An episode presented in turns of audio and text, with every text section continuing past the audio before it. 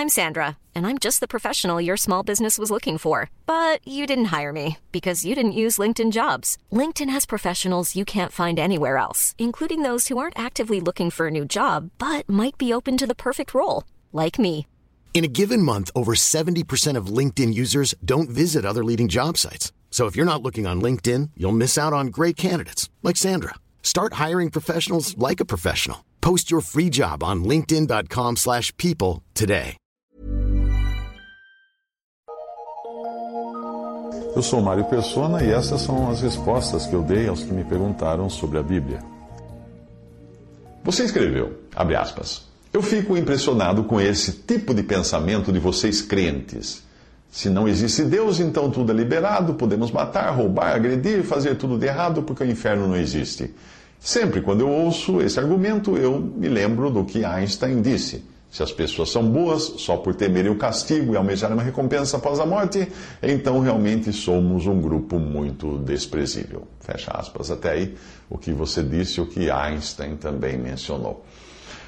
A grande dificuldade do ateísmo tem a ver, sim, com a falta de um referencial absoluto.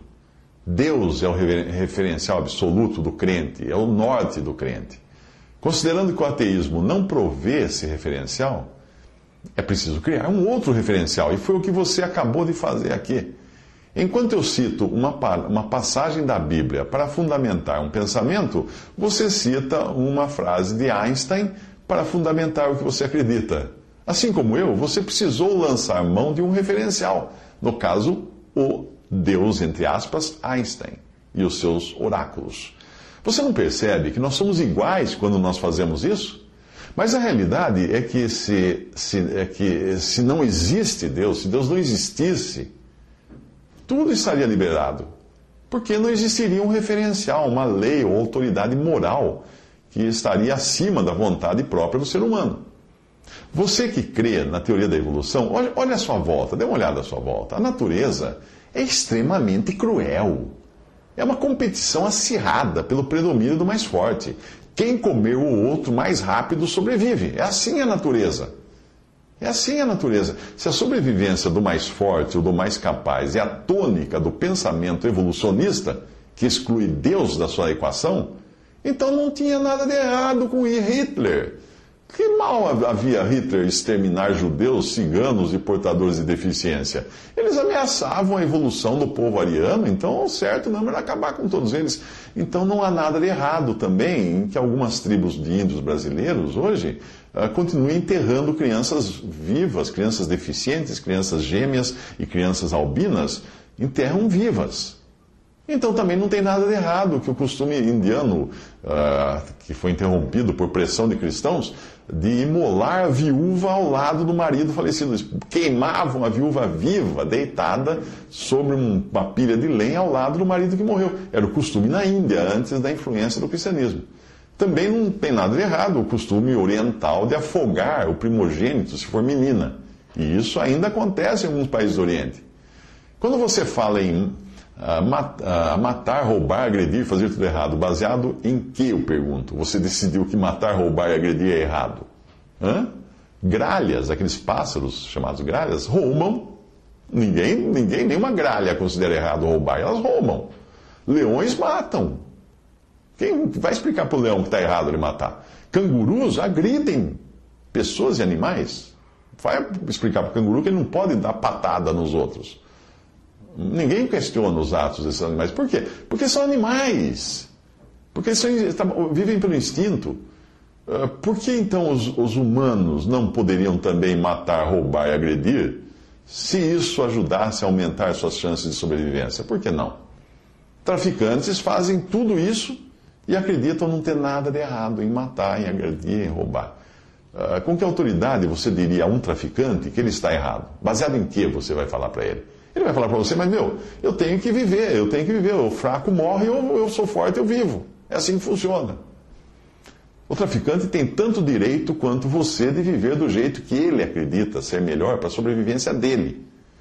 O problema é que você não consegue viver sem um referencial. E você adotou este, de que matar, roubar, etc., são coisas erradas. É, mas você não consegue explicar de onde você tirou essa ideia.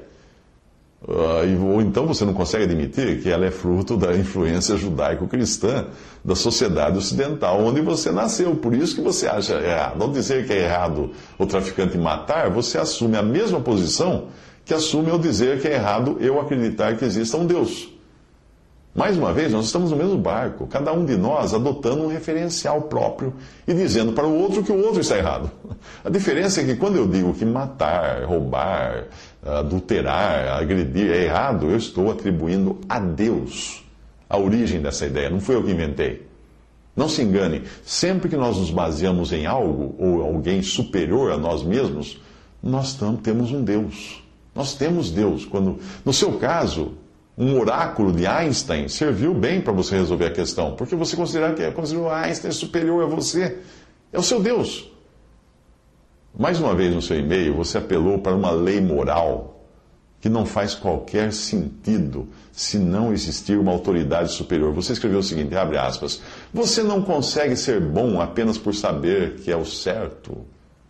Você perguntou, na verdade, você não consegue ser bom apenas por saber que é o, que é o certo, que é o correto? Fecha aspas. Percebe o que você está dizendo? Para mim, certo é crer em Deus. Portanto, na minha opinião, eu sei o que é certo. E você não sabe. Mas é claro que essa é uma posição idêntica à sua, não é mesmo? É idêntica porque você também não é capaz de definir o certo e o errado sem, uma sem apelar para uma autoridade superior. No caso, você apelou para Einstein. Quando criança, os seus pais definiam o certo e o errado para você. Os seus professores, então, depois passaram a fazer o mesmo na esfera do ensino. Na sociedade, é a polícia, o juiz, o governo quem determina o que é certo e o que é errado. Se você questiona o direito e a autoridade de Deus em julgar, terá de questionar também todas as outras formas de autoridade. Afinal, que direito tem elas de castigar quem não anda segundo o, o seu catecismo, o catecismo de cada uma delas? Talvez você diga que é diferente, porque essas autoridades são democraticamente constituídas, etc. e tal. Não seja ingênuo. A maioria dos países e povos do mundo tem governos nem um pouco democráticos. E mesmo os governos democráticos têm uma história que nem sempre lhes dá legitimidade. Eu acho que é de Alexandre Dumas a frase, a seguinte frase, abre aspas, traição, traição é apenas uma questão de datas. É. Quem ontem era terrorista, hoje é governo em muitos lugares do mundo, inclusive no Brasil. Até na história dos Estados Unidos, o governo atual dos Estados Unidos nada mais é do que uma consequência de um grupo de terroristas que derrubou o governo legalmente estabelecido pela coroa britânica quando esta assumiu a colonização da América. Mas esta, por sua vez, também tinha derrubado o governo de direito dos índios que viviam na terra antes da chegada do homem branco. Nós adotamos as autoridades por conveniência ou por elas estarem em vigor no período da nossa existência. Assim que funciona. Traição é apenas uma questão de datas, como disse o escritor. Mas nós precisamos sim de uma autoridade superior. Nós precisamos de um pai, nós precisamos de um professor, de um chefe, de um delegado. Você não entendeu que temos deuses em vários níveis de hierarquia uh, da definição e imposição do que é certo e errado? Por isso que até na Bíblia, quando o Senhor Jesus falou sois deuses, e tem um lugar na Bíblia que fala sois deuses, ele estava se referindo a essas autoridades, a esses juízes que, que definem para nós o que é certo e errado. Quem foi que inventou isso, o que é certo e errado? Quando você pega uma pirâmide de, de poder, de comando, e ela atinge o ponto, o nível da autoridade máxima, quem você coloca no cume dessa pirâmide, no ápice da pirâmide, como autoridade máxima? Se não existir ninguém lá, então a autoridade que está logo abaixo dela, seja ela uma autoridade civil ou um filósofo ateu, vai ser o seu pico da pirâmide, vai ser o seu Deus. Aí você continua seu raciocínio, que na verdade fica dando voltas, né?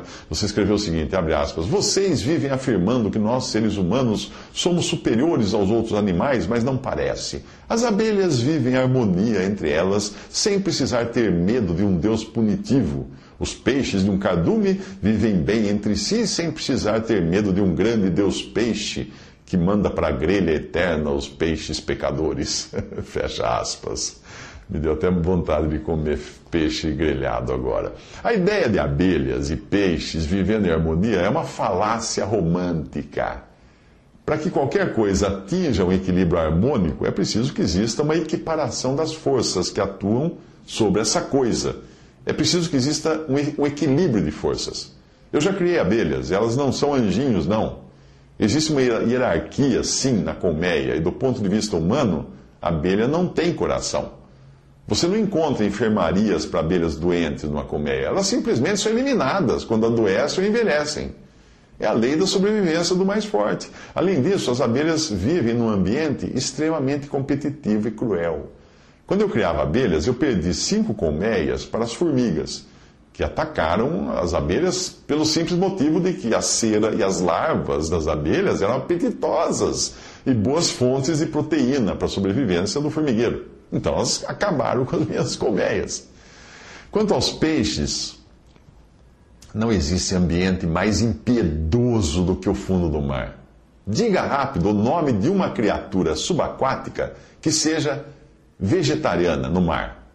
Demorou, né? Demorou. A quase totalidade dos peixes e outros animais marinhos são carnívoros. Carnívoros, um come o outro debaixo do mar. Na natureza, o maior come o menor, e você mesmo vive fazendo isso quando toma uma inocente canja de galinha. A menos que você seja vegetariano. Ah, mas mesmo se você for vegetariano, não adianta. O que, o que faz você pensar que tem mais direito de sobreviver do que um pé de alface? Hum? Até mesmo quando você usa antibióticos ou derrama desinfetante na privada para matar as bactérias, você está agindo no seu próprio interesse de sobrevivência. Você está sendo cruel para com essas outras criaturas que têm o seu direito de sobreviver na natureza. Se todos os seres, os seres vivos têm direitos iguais, por que matar um ser humano seria errado e usar desinfetante na privada não? Hã? A competição é constante. Se você não matar os mais fracos antes, eles acabam matando você. Se você não tomar antibiótico, o biótico vai, vai comer você pelas pernas, você morre. Sem Deus, esta deve ser a forma lógica da sobrevivência: matar o mais fraco. Se for o seu vizinho, acabe com ele. Você, você mais uma vez faz a mesma pergunta depois, só que de outra forma. Você perguntou, abre aspas, a gente precisa temer o inferno para agir corretamente? Fecha aspas. Ora, a ideia de que uma, uma pessoa se torna cristã por medo do inferno é típica de quem não conhece o Evangelho. Muito bem, vamos eliminar Deus da equação e eu pergunto o seguinte: quem tem o direito de decidir o que é agir corretamente? Hum? Para um muçulmano radical, agir corretamente é extrair o clítoris das meninas para que elas não tenham mais prazer no ato sexual quando crescerem. Existe um movimento hoje, inclusive, contra isso, e, obviamente, esse movimento é um resquício, é uma influência, mesmo que eles não saibam, da, da, da, do ensino judaico-cristão na sociedade ocidental. Mas o que dá a esse movimento que tenta barrar, né, bloquear essa, essa extirpação de, de clítoris? O que dá esse movimento direito de dizer aos muçulmanos radicais como eles devem agir? Hum? Dentro da sociedade deles, extrair o clítoris de uma criança pode ter o mesmo papel cerimonial de cortar o prepúcio de um garotinho judeu. Em ambos os casos, agora, raciocinando como faria um antropólogo ateu evolucionista, a manutenção de uma cultura religiosa com todos os seus rituais pode ter sido útil para a sobrevivência da espécie e harmonia dentro do cardume, só para usar o seu raciocínio de peixe. Eliminar esse costume poderia ser tão fatal para uma tribo ou sociedade quanto proibir a extração da vesícula ou de um apêndice supurado seria uma ideia absurda para a prática da medicina moderna. Ou melhor dizer, proibir a extração da vesícula de um apêndice seria absurdo para a medicina moderna. Uma das sociedades mais evoluídas e organizadas de todos os tempos foi a sociedade romana. Sim, dois mil anos atrás eles já eram muito evoluídos, muito civilizados. Os romanos viviam muito bem com a sua prática de jogar no lixo bebês do sexo feminino. E também viviam muito bem enxergando a prostituição como prática salutar e como alternativa para a mesmice da vida de um casal. Sim, eles faziam isso, era normal na sociedade romana. O que hoje nós chamamos de pedofilia e é crime, em Roma antiga não era mais, mais pecado do que ter um poodle de estimação. Um homem adulto casado podia comprar um menino para ter em casa, como nós fazemos hoje com um animalzinho de estimação, com a diferença de que o romano adulto iria usar esse menino como escravo sexual debaixo das vistas da esposa. Possuir meninos para práticas sexuais era normal, não só na Roma antiga, mas também na Grécia e no Oriente. Foram esses abelhudos dos cristãos, depois dos judeus, que exerceram uma influência na sociedade romana contra práticas como aborto, infanticídio, adultério, prostituição, pedofilia. Que direito tinham esses cristãos de dizer aos romanos o que era certo ou errado, se não existe um Deus? E se a Bíblia não passa de um conto de fadas? Eles não deviam nem, nem se incomodar com isso. Existe um argumento do ateísmo que alega que o pensamento religioso fez parte da evolução do ser humano, tendo sido necessário por milênios até como uma forma de preservação da espécie. Esse pensamento evolucionista alega que nós não passamos de uma feliz combinação de átomos e os nossos pensamentos e crenças nada mais são do que interações químicas uh, favoráveis à sobrevivência. Portanto, essas sinapses religiosas teriam sido muito úteis até aqui. Mas alegam alguns ateus que nós atingimos um grau de evolução que nos permite abrir mão dessas sinapses religiosas e seguirmos adiante agora só acreditando na razão. Não precisamos mais dessas sinapses que nos, nos protegeram até aqui. É. O problema é que neste caso, as sinapses da razão não são diferentes das sinapses da religião, porque a construção desse raciocínio da razão fundamenta-se também em reações químicas do cérebro tanto quanto a construção do raciocínio religioso. Se assim for, o que garante que amanhã nós não iríamos chegar a uma nova conclusão de que a crença na razão não passou de um período evolutivo quando isso era importante para a nossa sobrevivência da espécie, etc, etc. Mesmo assim, o próximo, o próximo raciocínio também estaria comprometido pela mesma lógica.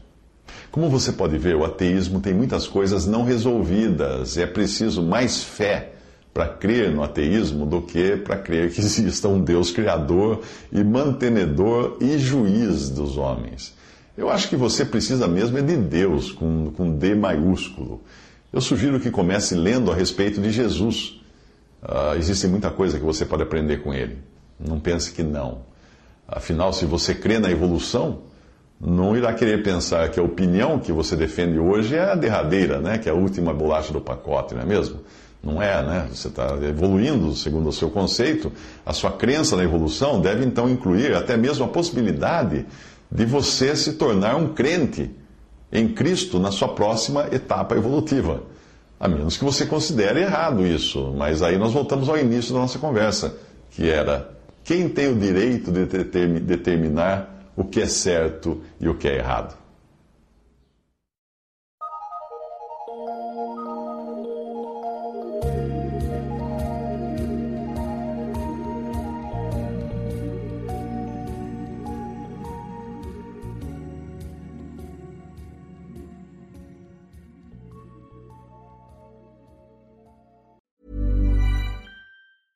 Imagine the softest sheets you've ever felt. Now imagine them getting even softer over time. That's what you'll feel with Bowl and Branch's organic cotton sheets. In a recent customer survey, 96% replied that Bowl and Branch sheets get softer with every wash. Start getting your best night's sleep in these sheets that get softer and softer for years to come. Try their sheets with a 30-night guarantee. Plus, get 15% off your first order at bowlandbranch.com. Code BUTTERY. Exclusions apply. See site for details.